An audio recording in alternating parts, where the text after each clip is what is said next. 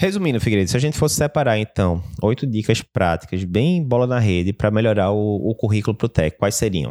Então, primeira dica, não se estresse com o quesito formação.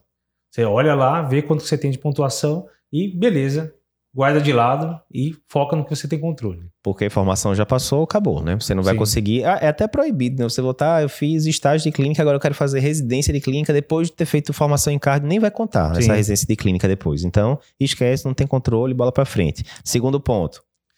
Considere fazer os congressos. Então, Uhum. olhando lá se você vai conseguir atingir os cinco pontos, considere fazer congressos, principalmente o da SBC, que vale dois pontos aí, é um congresso que, que vale a pena também participar. Perfeito. Independentemente de congresso, sempre vê se aquele congresso X que você está querendo ir, vê se ele preenche os critérios para pontuar, né? Porque senão Exatamente. não adianta de muita coisa, né?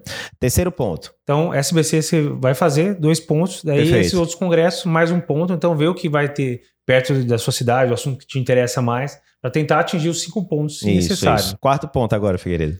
No quarto ponto, considerar fazer a CLS ou o TECA, né, que serão dois, dois cursos para emergência, e o SAVIC, que te ajudaria a ganhar mais dois pontos para ajudar no currículo.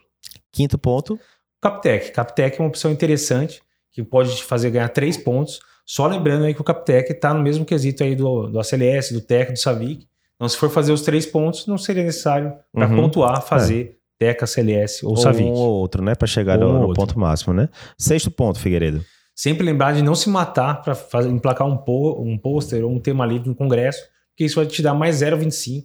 Provavelmente você vai perder muito tempo. e, Na verdade, tem outras coisas que podem render mais é, ponto na prova, como, por exemplo, estudar bem e acompanhar as aulas do cardio É, a gente não tá inibindo a pessoa de fazer, né? certeza, Mas ela é. tem que pesar o custo-benefício. Às vezes é aquele negócio, é um post que ela já tá tudo pronto, ia mandar para outro congresso e terminou esquecendo, e agora é só reenviar, Sim. jogo rápido, beleza.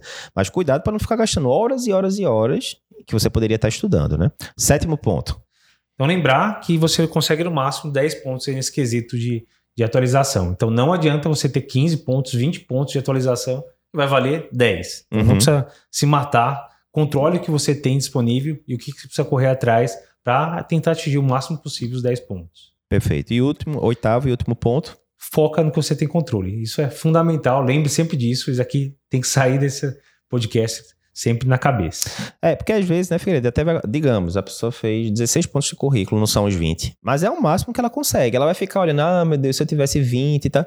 Não adianta, rapaz. É 16, é o máximo que você Sim. consegue. Tente chegar, é aquela, é desenvolvimento pessoal. Não fique se comparando com os outros, se compare com você mesmo. Tente chegar no máximo do seu potencial. Nesse daqui do currículo, você sabe qual é o máximo do seu potencial. Você sabe, ah, atingir 16, atingir 17. Não tem como, não é mais fisicamente possível de eu subir mais. Relaxa e foca agora 100% no estudo, porque é isso que vai garantir as suas Perfeito. questões e para você passar.